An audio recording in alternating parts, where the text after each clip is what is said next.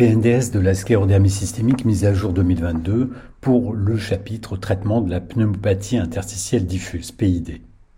Avant d'aborder le traitement de la PID, il faut en avoir apprécié la sévérité par l'évaluation de la dyspnée, du test de marche de 6 minutes, la saturation percutanée en oxygène au repos et au cours du test de marche, des volumes CVF et CPT, de la DLCO et surtout des données du scanner thoracique haute résolution l'étendue des lésions en pourcentage du parenchyme pulmonaire atteint et leurs caractéristiques, verre dépoli, étendue de la fibrose, aspect de rayon de miel, de bronchectasie de traction et réticulation. Le traitement de la PID et de la sclérodermie doit être discuté dans les situations suivantes. Premièrement, patient ayant une fibrose sévère d'emblée, c'est-à-dire extension pulmonaire supérieure à 20% sur le scanner haute résolution au bilan initial, c'est la classification de goût, dégradation de la fonction respiratoire ou survenue de symptômes respiratoires dans les 6 à 12 mois précédant le bilan initial ou dans les 6 à 12 mois de suivi. Deuxièmement, un patient avec PID au bilan initial ou non, quelle que soit l'extension scanographique, mais à haut risque de progression, c'est-à-dire âge supérieur à 60 ans ou sexe masculin, ethnie afro-américaine ou afro-carabéenne, forme cutanée diffuse récente, anticorps anti-SCL 70, syndrome inflammatoire biologique associé. Ou enfin, troisièmement, en cas de fibrose pulmonaire progressive, le caractère progressif de la PID ou fibrose pulmonaire progressive associée à la sclérodermie systémique peut reposer sur différents critères, dont ceux utilisés dans l'étude INBILT. Si on observe dans les 6 à 24 mois précédents soit un déclin relatif de la CVF supérieur ou égal à 10% de la valeur prédite, par exemple la CVF qui passe de 70% à 63%, un déclin relatif de la CVF entre 5 et 10% et déclin relatif supérieur ou égal à 10% de la DLCO, ou un déclin relatif de la CVF de 5 à 10% de la valeur prédite avec majoration de la dyspnée ou extension de la fibrose sur le scanner thoracique haute résolution, ou enfin une majoration de la dyspnée avec extension de la fibrose sur le scanner thoracique haute résolution. Mais d'autres critères proposés par un consensus international peuvent aussi s'appliquer en tenant compte du fait que leur validité spécifique au cours de la sclérodermie systémique reste à démontrer. Ils sont ceux-ci. Chez un patient souffrant d'une PID d'étiologie connue ou inconnue, autre que la fibrose pulmonaire idiopathique et présentant des signes radiologiques de la fibrose pulmonaire. La fibrose pulmonaire progressive est définie par l'apparition d'au moins deux des trois critères suivants au cours de l'année écoulée sans autre explication. Tout d'abord, premièrement, une aggravation des symptômes respiratoires, c'est-à-dire surtout la dyspnée. Deuxièmement, des données EFR en faveur de la progression de la maladie. L'un ou l'autre des éléments suivants, tout d'abord petit a, diminution absolue de la CVF supérieure ou égale à 5% de la valeur prédite au cours de l'année de suivi, par exemple une CVF qui passe de 60% à 55% de la valeur prédite, ou par exemple des volumes pulmonaires qui passent de 1000 ml à 950 ml. Ou deuxièmement, petit b, une diminution absolue de la DLCO, corrigée bien entendu de l'hémoglobine, supérieure ou égale à 10% de la valeur prédite dans l'année de suivi. Par exemple, une DLCO qui passe de 60% à 50% de la valeur prédite. Ou troisièmement, une preuve radiologique de la progression de la maladie, un ou plusieurs des éléments suivants. Petit a, extension ou sévérité accrue des bronchectasies et bronchiolectasie de traction. Apparition d'opacité en verre dépoli renfermant des bronchectasies ou bronchiolectasie de traction ou apparition de fines réticulations, ou augmentation de l'étendue ou de l'épaisseur des réticulations, ou apparition ou extension d'opacité en rayon de miel, ou accentuation de la perte des volumes lobaires.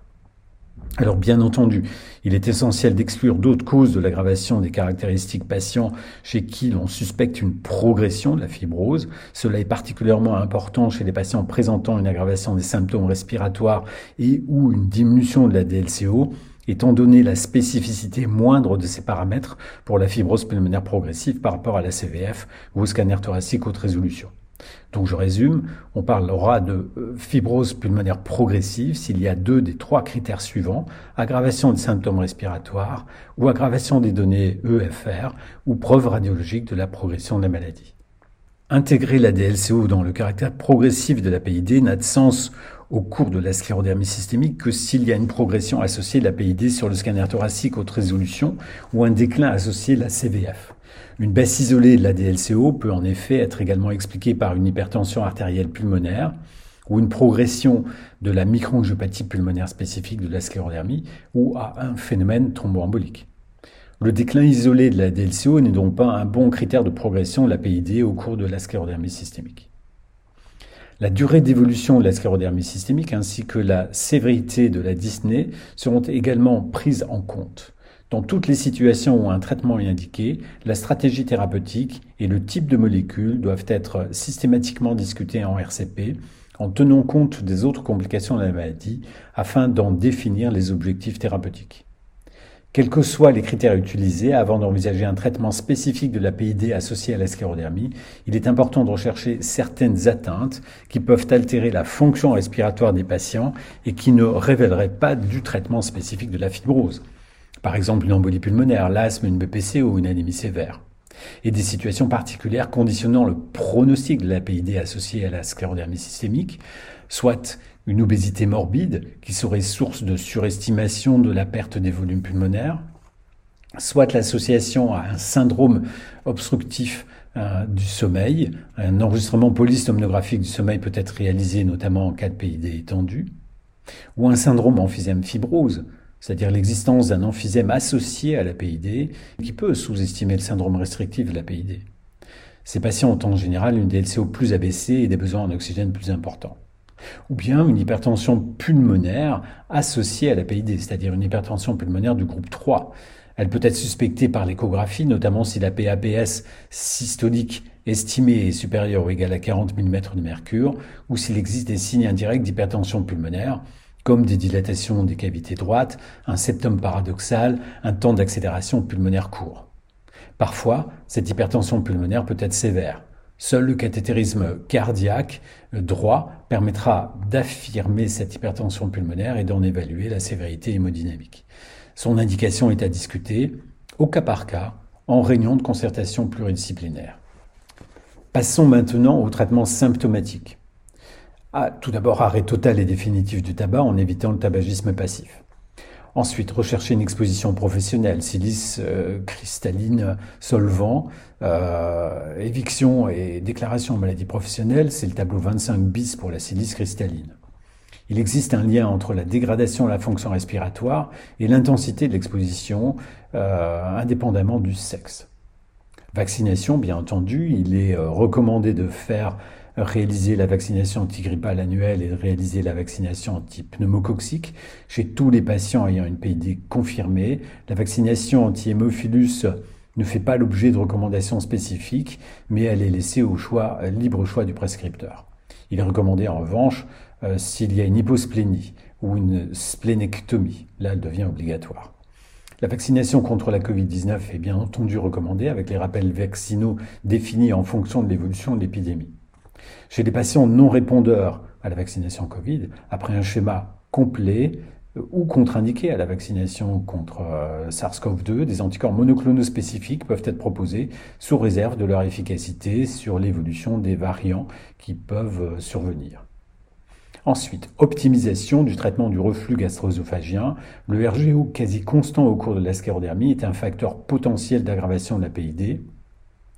En cas de symptomatologie de RGO ou de stase œsophagienne, la mise sous IPP doit être systématique en association avec les mesures hygiéno-diététiques. Ensuite, l'oxygénothérapie de déambulation peut être utilisée chez les patients ayant une désaturation d'oxygène à l'exercice à moins de 80% ou une désaturation d'oxygène à l'exercice entre 85 et 89% associée à une dyspnée à l'effort importante ou à une limitation d'exercice euh, s'améliorant sous oxygène. Dans les autres circonstances, la seule dyspnée sans désaturation à l'exercice ne constitue pas une indication à l'oxygénothérapie. L'oxygénothérapie de longue durée au repos est indiquée au cours de l'insuffisance respiratoire chronique grave avec des critères habituels, PaO2 inférieur ou égal à 55 mm de mercure, euh, soit une SaO2 inférieur à 88%, mesuré au repos en état stable à deux reprises, ou une PaO2 entre 56 et 60 mm de mercure, en présence de l'un au moins des critères suivants.